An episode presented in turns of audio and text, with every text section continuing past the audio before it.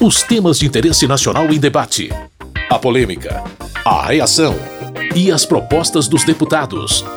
Fatos e opiniões. Olá, meu caro, minha querida ouvinte. Você que acessa o programa nos agregadores de podcast, seja bem-vindo, bem-vinda ao Fatos e Opiniões. Se você gosta de debates políticos a respeito de temas complexos, a gente seleciona os que acontecem no principal ambiente de votações da Câmara, o plenário. De novo, o patamar de juros estabelecido pelo Banco Central foi a estrela dos debates. É a chamada taxa Selic, que está em 13,75% ao ano. Esse assunto ainda deve render muito aqui na Câmara e a gente aproveita a oportunidade para explicar o que é essa taxa que está todo mundo falando. Selic é a taxa de juros que o governo paga sobre a dívida que ele faz. Essa palavra significa Sistema Especial de Liquidação e Custódia. Normalmente, os juros que as pessoas pagam no dia a dia, no cartão de crédito, por exemplo, são muito maiores que a Selic. Essa taxa, na verdade, serve de parâmetro para o governo pagar os empréstimos dele e também é um tipo de critério para o sistema financeiro estabelecer os juros que vai cobrar. Ressalto que toda essa discussão específica quanto à política monetária adotada pelo Banco Central surgiu a partir de uma fala do presidente Lula, que questionou a intensidade dos juros estabelecidos pelo banco. Daí em diante, todo mundo começou a comentar o assunto. Bom, depois de contextualizar essa história toda para você, deixa eu já ir para os debates, os discursos dos deputados sobre esse tema. Na opinião do delegado Ramagem, deputado pelo PL do Rio de Janeiro, não se pode querer reduzir os juros atacando a autonomia do Banco Central. Se o PT deseja reduzir os juros, e todos nós queremos assim também, que ele trabalhe com o Banco Central, mas que ele não venha com intervenção na economia, com um Estado enorme, com políticos em cargos técnicos, com favorecimentos. Do contrário, a economia irá pelo ralo. O que deve se fazer é gestão, eficiência, resultados, austeridade. O deputado Reginaldo Lopes, do PT de Minas Gerais e coordenador do grupo de trabalho que vai debater na Câmara as bases para a proposta de reforma tributária, também comentou a taxa de juros. É evidente que nós não devemos acreditar que é possível reduzir o juro na canetada, mas também é inaceitável que a política monetária brasileira aumente o juro também na canetada. Nós precisamos compreender que esse debate ele é extremamente importante para o futuro do Brasil, em especial para a reindustrialização do país, em especial para o capital produtivo do nosso país. Não tem, pós-pandemia, nenhuma justificativa pelas altas taxas de juro que o Brasil está praticando. O Brasil é o país que tem, do ponto de vista do juro real, a maior taxa do mundo. Adriana Ventura, do Novo de São Paulo, fez um discurso em apoio à política de juros adotada pelo Banco Central. Juros está alto, sim. Juros está alto porque o governo é irresponsável que, mesmo antes de assumir, já fez a PEC da lambança, a PEC da gastança, 170 bilhões. Esse juros está alto para que a inflação não decole, para que a gente não vire Argentina 2.0, com 95% de inflação, onde cada cidadão argentino para comprar um quilo quilo de arroz, precisa levar um calhamaço de dinheiro. O líder do governo e deputado pelo PT do Ceará, José Guimarães, ressalta que a crítica mais importante é a que diz respeito aos juros altos. Todo mundo sabe que altas taxas de juros, elas prejudicam sobretudo o crescimento e aqueles que mais precisam de investimento público, porque os rentistas eles migram, deixam de investir e vão comprar título do governo federal para poder ter altos rendimentos. Desculpa o termo, só alguém que tem a cabeça para separar as orelhas argumenta que essas altas taxas de juros elas ajudam no crescimento do país, ajudam os que mais precisam e ajudam no combate à inflação. Kim Kataguiri, do União Brasil de São Paulo, relembrou as taxas de juros dos primeiros governos do presidente Lula. As taxas de juros, dizem os petistas, são absurdas. Vamos lembrar que no governo Lula teve taxa de juros de 26%, o dobro do que teve agora. E o Lula não falava um A, Por que, que a taxa de juros está alta agora? Porque o governo está gastando o nosso dinheiro, aprovou a PEC da gastança e do estouro e aumentou o risco fiscal. Ah, mas os países desenvolvidos são mais endividados. Óbvio, eles são mais ricos. Você já viu o pobre conseguir empréstimo bilionário no banco? Na compreensão do deputado pastor Henrique Vieira, do PSOL do Rio de Janeiro, somente os super ricos são beneficiados com os juros altos. De maneira didática, se você tem 100 milhões de reais e pode comprar título da dívida pública com uma taxa de juros de quase 14%, significa que sem fazer nada você vai ganhar quase 14 milhões no decorrer de um ano. Significa o quê? Que uma taxa de juros alta assim favorece a vida de quem ganha dinheiro com dinheiro. Por que você vai abrir uma fábrica e gerar emprego se você vai lucrar muito comprando o título da dívida pública com uma taxa de juros tão alta? Para o deputado Luiz Lima, do PL do Rio de Janeiro, o governo faz guerra autoritária ao Banco Central. Criando uma instabilidade e fazendo com que a vontade do Congresso Nacional, que desde 1991 buscava a independência do Banco Central, assim como acontece em Israel, na Suíça, na Suécia, na Inglaterra, que o PT quer, na verdade? Ele não está discutindo juros, ele quer o poder imediato sobre uma instituição. O PT, ele não está preocupado com a tecnicidade, ele está preocupado em pôr alguém do seu time no comando de qualquer instituição que seja. Mauro Benevides Filho, do PDT do Ceará, diz que o problema maior para ele está na falta de justificativas claras para o tamanho da taxa Selic. Eu não estou discutindo aqui se Banco Central tem que ser independente ou não. Olha a diferença do meu argumento. O que eu estou discutindo é que o Banco Central precisa explicar por que, que a taxa de juros, a Selic, subiu de 12 para 13,75 e não de 2 para 10,78. Até porque o Banco Central ele não tem título próprio para fazer política monetária. Quando ele aumenta os juros, o ônus do Tesouro Nacional aumenta mais ainda, porque quem paga isso acaba sendo o Tesouro Nacional. Fatos e opiniões. Como na primeira semana de trabalhos, ainda seguem em foco as repercussões dos atentados de 8 de janeiro contra as sedes dos três poderes. Agora, para muitos parlamentares, o ponto de mais atenção tem sido o contexto da prisão de envolvidos com esses atos.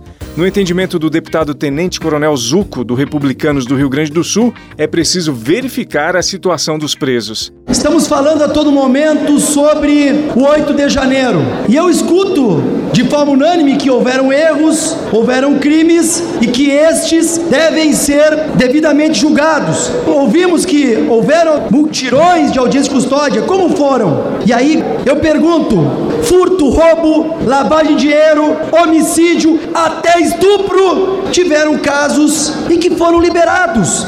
O devido processo legal não permitiria outras medidas cautelares, tornozeleira, vai lá comparecer no juiz, dia sim, dia não, ou todos os dias, aonde estão aqueles ditos direitos humanos? José Nelto, do Progressistas de Goiás, ao comentar o caso, disse apoiar uma CPI para investigar os atos de 8 de janeiro. Eu vou assinar a CPI dos atos golpistas da turma que estava influenciado pelo Bolsonaro para dar um golpe, para quem veio aqui quebrar esta casa, o pulmão da democracia, quebrar o Supremo Tribunal Federal, quebrar o Palácio do Planalto. CPI é para ser apurada e todo bandido que esteve aqui presente tem que pagar. Agora são santos lá na cadeia.